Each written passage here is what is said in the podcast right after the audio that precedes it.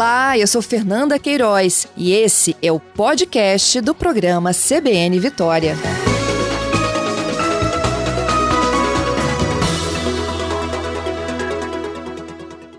Capitão, bom dia. Bom dia, Patrícia. Bom dia a todos os, as pessoas que nos ouvem. Bom dia. Bom, a gente vê, quando a gente enxerga esse número, três por dia, né? É, a primeira coisa que vem à cabeça, aumentou o número de fiscalizações e a gente tem esse número, é, ou realmente as pessoas estão teimando mais em cometer esse, posso chamar de crime, capitão? É, é, é, pode ser ou, só, ou apenas infração ou crime, né? Uhum. Dependendo da, da dosagem que for mensurada nos nossos aparelhos. Mas é, a, verdadeiramente o que a gente observa é que as pessoas estão realmente teimando mais em ingerir bebida alcoólica e conduzir o seu veículo, né? Porque a fiscalização em si ela não, ela não aumentou Uhum. É, ela, é, num período da pandemia, início da pandemia, realmente a gente teve uma modificação, até porque um, é uma doença é, nova, né? Nós, o nosso filtro inicial, né, que a gente sempre tem uma triagem inicial, a gente não estava fazendo, por causa do risco, né? Uhum. Agora não, agora com higienização a gente já entendeu como é que é a dinâmica da, de, de nos proteger e proteger o cidadão, aí nós voltamos com a nossa no, no, normalidade. Mas notamos isso, notamos que o condutor ele está mais, mais complicado, está mais teimoso em persistir, ingerir bebida alcoólica e assumir o volante. Só para deixar claro aqui para o nosso ouvinte, esse período de adaptação por conta da pandemia não é que não, não, não houve fiscalização, houve, mas vocês tiveram que fazer uma adaptação para isso, né? Sim, é, nossa, a, o nosso atual comando, nós adquirimos o, um aparelho que ele faz uma, uma triagem é, é uma triagem inicial, né? É, porque o nosso aparelho antigo, nosso aparelho homologado, a gente convidava o cidadão para descer do veículo, vem até a mesa, a gente ligava o aparelho, pegava o canudo descartado, a pessoa inseria o canudo no, no aparelho, isso ia assoprava, demorava assim em torno de 7 a 10 minutos, toda essa dinâmica até dava um resultado às vezes zero, vamos dizer assim, na maioria das vezes, para falar a verdade, dava zero. Esse aparelho que nós que o batalhão adquiriu em final de 2019, ele faz uma triagem que dura 5 segundos. 5 segundos a pessoa sopra e a, e, e a, gente já vê se, se deu vermelho, se deu verde, a gente pede a pessoa encostar para ir para o outro aparelho. Uhum. Ou seja, aquela pessoa que dava 00, zero, né, passa 00, a gente já não estava perdendo tanto tempo com esse tipo de pessoa. E por isso que, aí como era uma, um assopro não no canudo, era um assopro direcionado para um orifício, aí nós tivemos que nos adaptar, porque uhum. a gente não sabia se isso podia prejudicar o, o policial, né? Uhum. né? O aparelho toda hora tinha que ser né, higienizado, higienizado. podia usar ou não, né? Aí nós suprimimos esse aparelho, essa triagem inicial. E voltamos à nossa dinâmica anterior, que era só com o mesmo aparelho, um único aparelho. Uhum. Em Isso algum... que mudou. É, mas vocês ficaram, para tirar a dúvida aqui do, de, que possa surgir pelo ouvinte, vocês ficaram algum tempo sem fazer fiscalização? Não, não, a fiscalização ela era em hora feita, nenhuma, né? Não, em uhum. hora nenhuma ela só não era, não, não estava sendo tão dinâmica com esse aparelho. A gente estava fazendo com outro aparelho mesmo, aquele que levava 5, 10, 5, 7, 10 minutos. É, eu perguntei isso, fazendo. capitão, porque às vezes, né, a, a pessoa, vou dizer, de, né, de má índole, né, ela ela pode falar assim, ah, já, já que não está tendo tanta fiscalização assim, eu vou abusar, eu vou beber e dirigir, não tem problema. Aí vem aquelas desculpas, é pertinho, é logo ali, não vai uhum. acontecer nada. Então, só para deixar claro, as fiscalizações continuaram acontecendo. Continuaram acontecendo, né, dentro da, daquela normalidade inicial uhum. da pandemia. É, e essas pessoas que falam, ah, pertinho, é, é muito complicado para nós, né, Patrícia? Vocês ainda ouvem é, isso, né, capitão? A gente ouve, a gente sempre, sempre orienta a mesma, mesma coisa. Ó, oh, cidadão, o primeiro acidente registrado no Brasil foi em 1897. O veículo se deslocava a 4 km por hora. Olha. É, então você acha que você é pouca distância e ainda ingerindo bebida alcoólica, você está é, em condições de assumir o volante, assumir a direção? Ah, você traz risco tanto para você como a outra pessoa que está usando a, a, via. A gente sempre fala a mesma coisa, dá os mesmos exemplos. Infelizmente, nós estamos vendo, vendo aí que a pessoa, como você mesmo citou, Patrícia, estão teimando em continuar ingerindo bebida alcoólica e assumindo a direção de veículo. usando a via. Bom, a gente falou que são três por dia aqui na Grande Vitória, uma média de um a cada oito horas, né?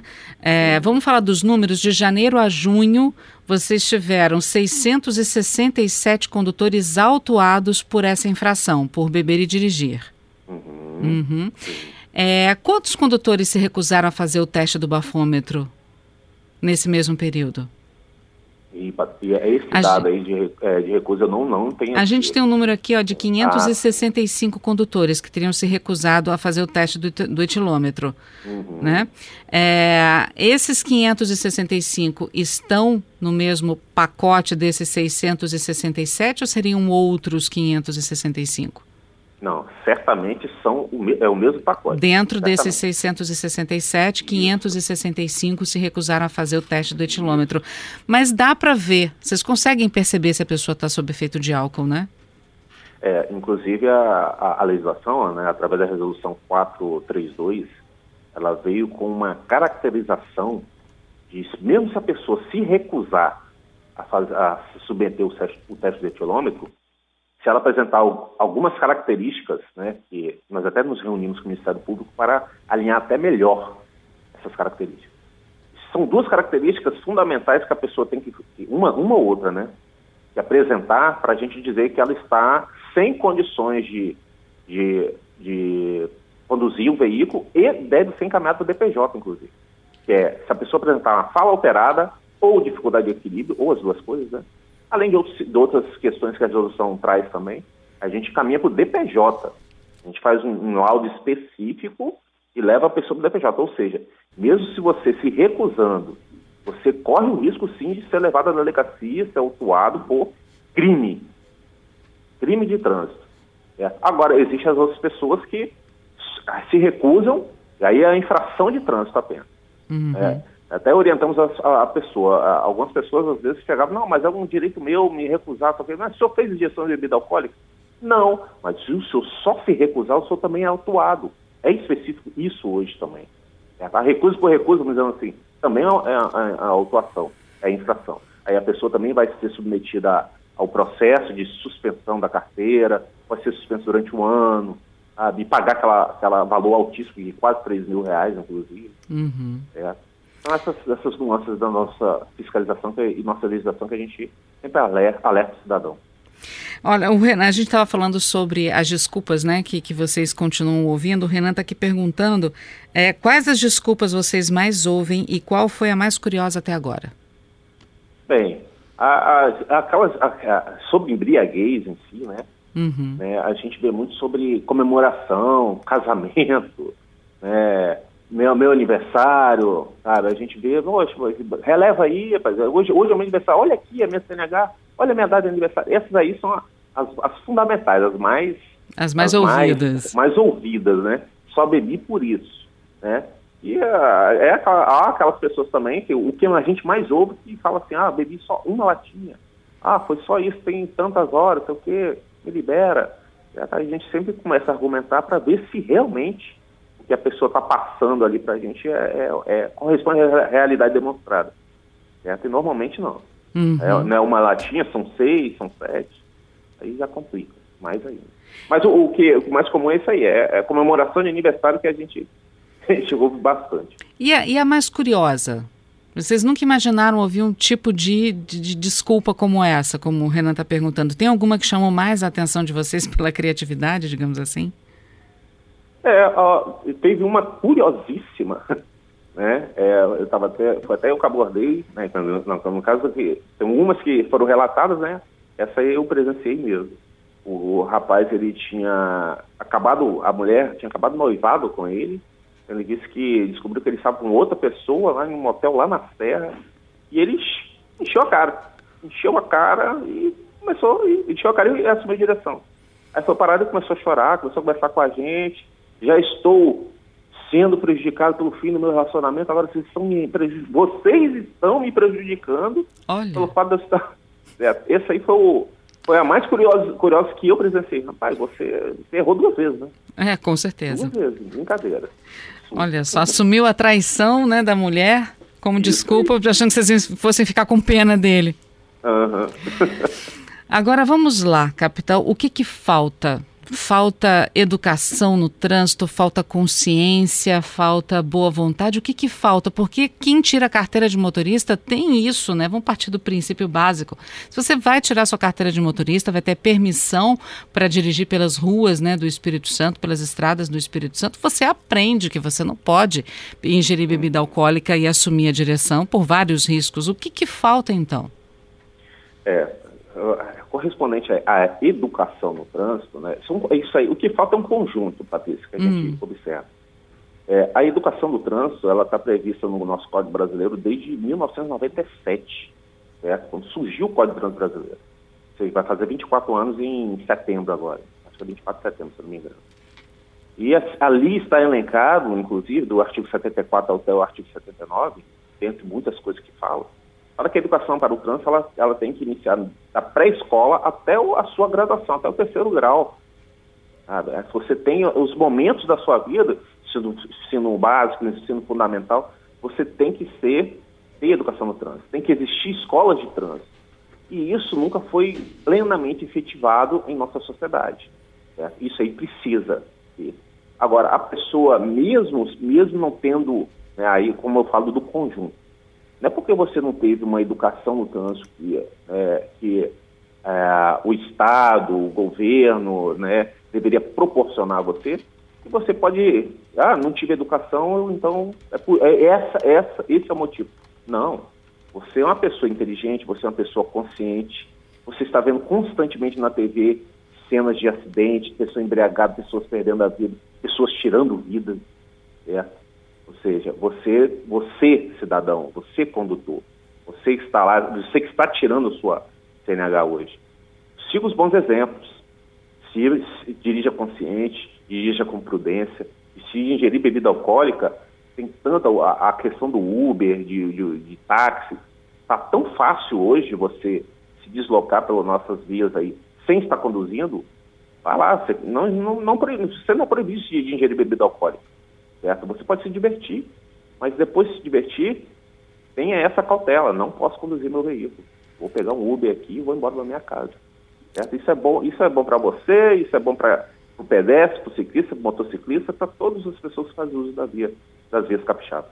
É, o Giovanni está aqui com a gente dizendo que, infelizmente, quando ele diz que ele está dirigindo e que ele não vai beber, ele diz que ainda vê pessoas espantadas com a decisão dele, com a posição dele. Não era para né? ficar, né? Não era para ficar. Não era realmente. Não, e, e, é esse aí é o bom exemplo. É o cabeça. Esse é o bom exemplo a ser seguido. Uhum. É. E às vezes você pode não se acidentar, mas você pode provocar uma lesão em outra pessoa, né? Ou, ou algo pior. Agora, a, a gente sabe também que existem ainda aquelas pessoas que compartilham locais de fiscalização, porque vocês fazem a fiscalização em locais diferentes, né, em dias diferentes, horários diferentes, mas ainda tem gente que passa até mesmo pessoas que não bebem, né, que não, não têm risco nenhum, mas que avisam a outros motoristas onde tem uma fiscalização da polícia. Vocês monitoram, continuam monitorando esses aplicativos ou esses recados? Como é que está funcionando isso, capitão? Sim, a gente continua monitorando, né, alguma, algumas pessoas que, é, nossos integrantes, né, inclusive faz até parte de alguns desse grupo, desses grupos aí, até para passar uma informação de forma contrária, né? Para tentar é, burlar aquilo que está sendo burlado, vamos dizer assim.